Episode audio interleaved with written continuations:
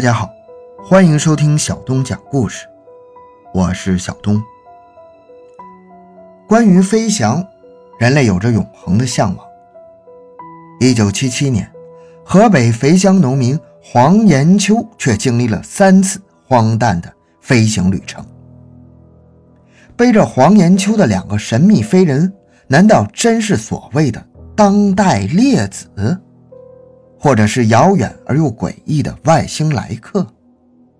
黄延秋到底经历了些什么事情，让这个农民在三十年之后仍然难以忘怀？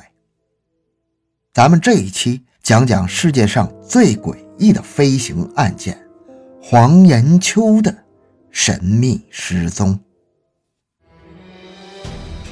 回到现场，寻找真相。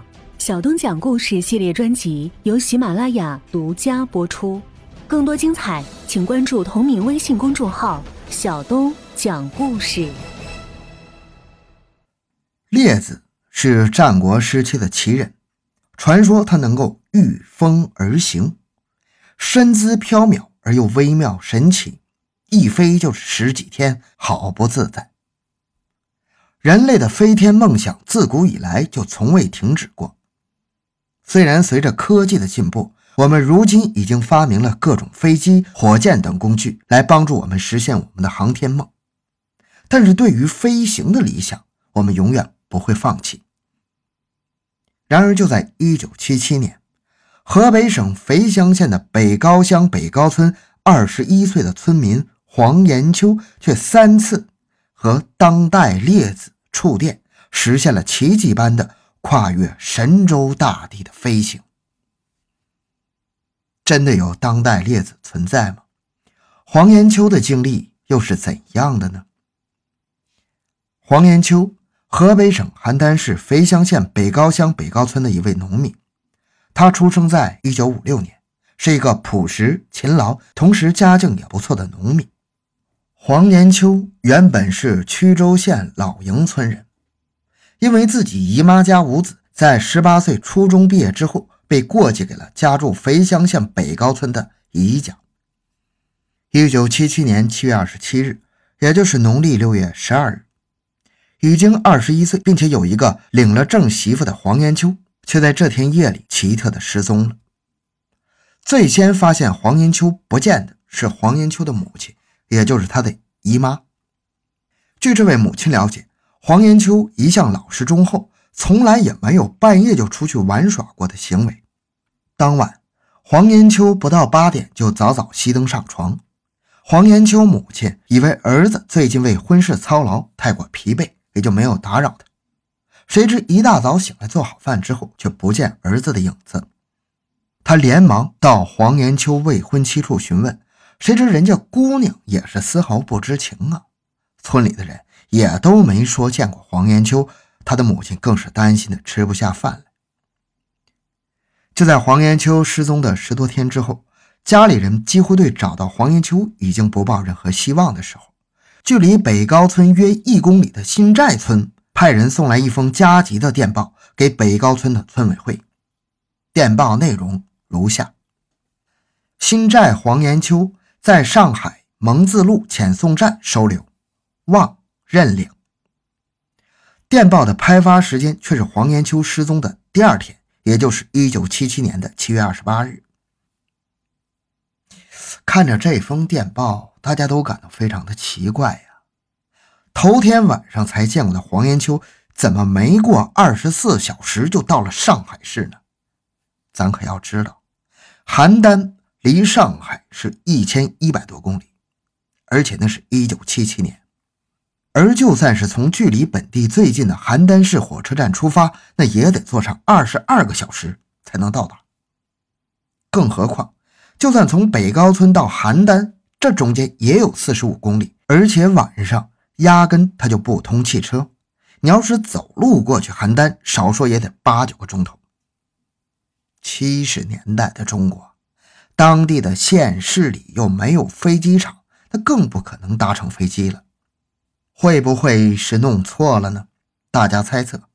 出于慎重，北高村村委副支书黄宗善同时也是黄延秋的亲戚，立即复电至上海遣送站，说黄延秋左臂有块痣，望查明。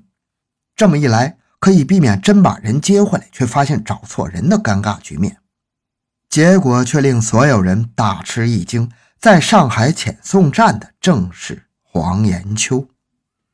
据他所说，他当晚本来是在家里睡觉的，结果在二十八号凌晨一点的醒来的时候，发现自己竟然在距离家一千多公里的南京的一所大商店的门口。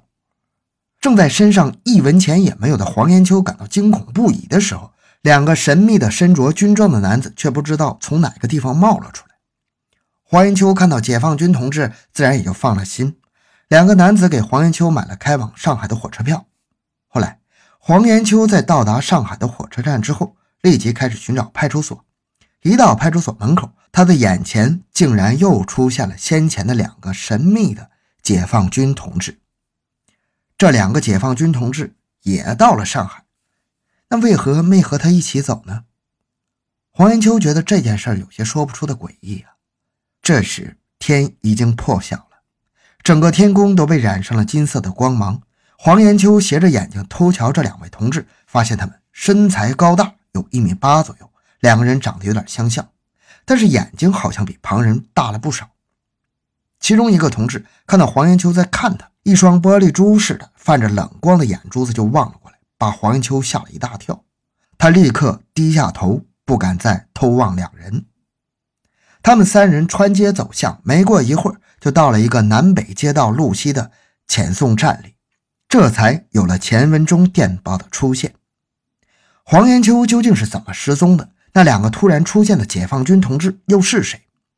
这段经历好像是被一团迷雾给包围了。他说的话，甚至连自己的未婚妻也不相信了。村民都只觉得恐怕他是神经有问题，才会在快要和新娘子拜堂没几天就离家出走。黄延秋百口莫辩。就在黄延秋第一次失踪事件渐渐平息下来的时候，他又一次失踪了。这次，他竟然神不知鬼不觉。直接到了警备森严的八六七六幺高炮部队的政委吕庆堂的家中，最后还是这位政委给他的路费回了家。过了一个月左右，在农历七月二十五日，也就是公历九月八号的这天夜晚，北高村村委会在黄延秋家南院召开了大搞生产群众会，包括黄宗善在内的几位村干部都到了场，黄延秋也参加了这次群众会。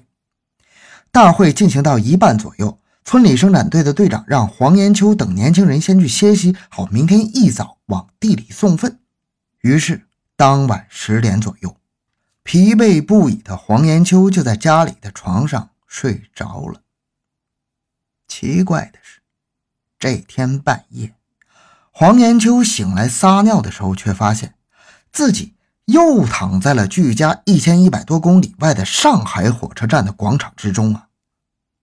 这个时候，火车站几乎一个人也没有。昏黄的灯光下，黄延秋的背影孤零零的就伫立在那儿，好像随时都会被四周的黑暗给吞噬掉。黄延秋惊恐万分地打量着四周，对面火车站巨大的钟表正显示，这个时候已经是午夜一点了。黄延秋完全懵了，他肯定又一次神秘失踪了。他不知所措地待在原地。然而片刻之后，天空突然狂风大作，豆大的雨点伴随着轰隆隆的雷声和一道道闪电，瞬间都倾泻了下来。黄延秋毕竟只是个刚满二十一岁的普通农家人，身在不知名的异乡，身上又一分钱没有，让他觉得异常的绝望。他只有蹲在地上，无助地哭了起来。他想起上次协助自己的解放军同志，上次多亏他们，自己才能回家。为什么不找解放军帮助呢？于是他开始往火车站外走，决心找到距离此地最近的部队来帮助自己。但是他又不知道该前往何方，这广场上连一个问路的人都没有，他该怎么办？正当这个时候，只听到背后有人问：“请问，你是肥乡的黄延秋吧？”是不是要到军营去？黄延秋当时脑袋被雨水浇得昏昏沉沉，也没有发现这为什么突然出现的两个人知道他的名字和目的地，只是根据他们身上的军装，本能的把他们判定为了好人，就这样跟着两个人走了。其中一个人对黄延秋解释，他们俩都是部队的，受了首长的委托，在此专门等候，现在正是要带他去部队。黄延秋感叹。还好天无绝人之路啊，那就老老实实的跟在两个人的身后吧。三人先在上海火车站乘六十五路公共汽车到了十六铺站，然后又从十六铺渡船过了黄浦江，再坐八十一路到了高桥，就这么辗转了好几次，才到了上海市郊的一个部队的驻地营房门前。驻地的门口是一个通宵站岗的战士，手里还握着枪。黄延秋还在想。是不是要登个记才能进门什么的呀？但是带他来的两位同志根本没有管这个哨兵，直愣愣地往里走，而哨兵也好像对三人视而不见一样，毫无反应。三人拐了两个弯，就进了一个师部的办公室。办公室里坐着几位军官，他们看到黄延秋，无不大吃一惊，问道：“你你是怎么进来的？”黄延秋转过头来说。他他俩送我，话卡到嘴边，身后哪有那两个人的影子呀？这几位军官好像没有看过除他之外任何人的样子。还好，经过部队同志引荐，黄延秋来到了八六七六幺部队政委的吕庆堂的住处。当时吕庆堂外出开会，还没有回来，其家属李玉英还有儿子吕海山接待了黄延秋。按照部队纪律，亲友来营房找人，要在门口出示证件及书面登记，然后由我们到门口接应，证明属实才能进来。我们不到门口接你，门岗是绝不会放你们进来的呀。同样觉得疑惑不已的还有李玉英，他们在事后找到了部队相关的负责同志，并去门岗询问情况，门岗和传达室却都说没见任何外人进来和出去过。黄延秋的突然出现惊动了整个营区。由于此地是上海周边的一个重要的军事驻地，这件事尤其引起了上面人的注意。第二天一早，部队立即往河北省邯郸市肥乡县的北高村发去电报，查问黄延秋的来历。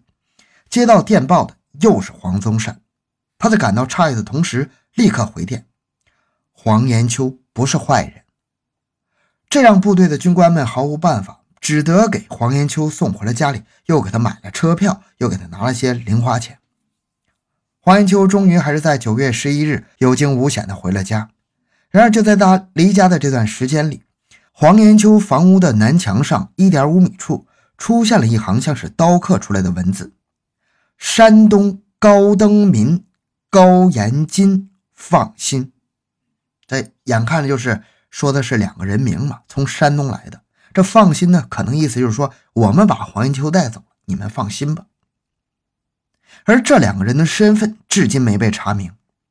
黄延秋这次回家之后，村里面各种奇奇怪怪的说法层出不穷，有说他小鬼缠身的，遇神遇鬼的。黄延秋的妻子再也无法忍受黄延秋三番两次的失踪和传闻，然后就提出了离婚申诉。但是这件事到这里还没有结束。令黄延秋永生难忘的经历还在后面，最神奇的失踪应该是第三次。